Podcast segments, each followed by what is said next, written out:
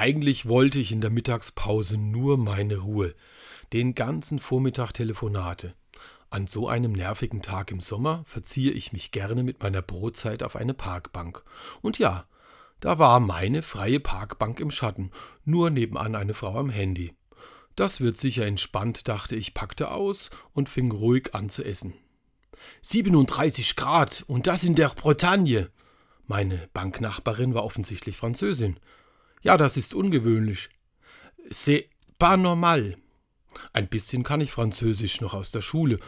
Und auf einmal war ich in Frankreich. Sie erzählte von den schönen bretonischen Küsten und ich vom Aubrac. Sie kannte die Gegend von Arcachon, ich die Pyrenäen. Ruhe hatte ich keine, aber ich war in Frankreich, auf einer Parkbank in Würzburg. Eine herrlich erholsame Pause.